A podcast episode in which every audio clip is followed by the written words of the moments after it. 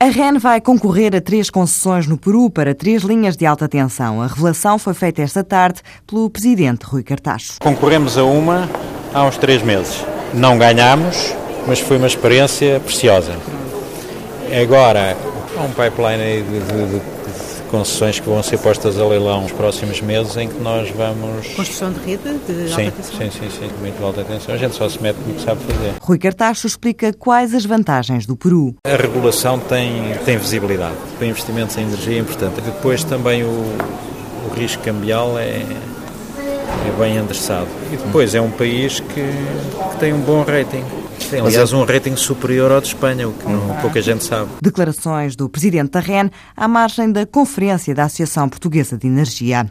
A oitava edição do Portugal Exportador, uma iniciativa da Fundação AIP, bateu todos os recordes. Mais de 1.500 visitantes, 43 embaixadas, 17 câmaras de comércio, 25 empresas prestadoras de serviço e mais de uma centena de oradores juntaram-se hoje no Centro de Congressos de Lisboa, num dia que, diz Maria João Rocha de Matos, a diretora-geral da AIP, se quis muito produtivo para as empresas. Dia, as empresas podem saber tudo o que precisam de saber para iniciar o seu processo de internacionalização ou de exportação ou para o alargar ou para o aprofundar.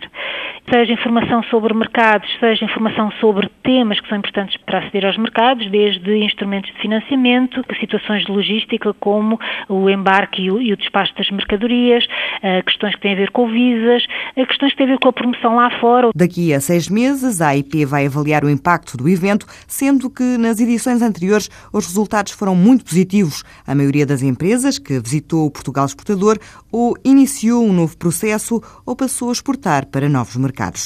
A dificuldade no acesso ao financiamento continua a ser um problema para as empresas portuguesas. Joaquim Luís Gomes, do Fórum para a Competitividade, diz que, apesar de algumas melhorias, há ainda muitos desafios. Notam-se algumas melhorias, mas é indiscutivelmente um tema que se mantém. O desafio que nós temos em Portugal é, em primeiro lugar, um desafio de facilitação orçamental, em segundo lugar, um desafio de esclarecimento do sistema bancário e, em terceiro lugar, um, uma questão de financiamento da economia e de pôr os fluxos de crédito a funcionar de novo, de maneira a, estimular o investimento, que caiu abruptamente da casa dos 40 bilhões para a casa dos 25 bilhões por ano e que só se pode reanimar reanimando-se os fluxos de crédito e fortalecendo o sistema bancário e regressando aos mercados, porque as coisas estão todas interligadas. O financiamento às empresas é o tema do seminário promovido pelo Fórum para a Competitividade, que começou há pouco mais de uma hora no Hotel Tiara Park, em Lisboa.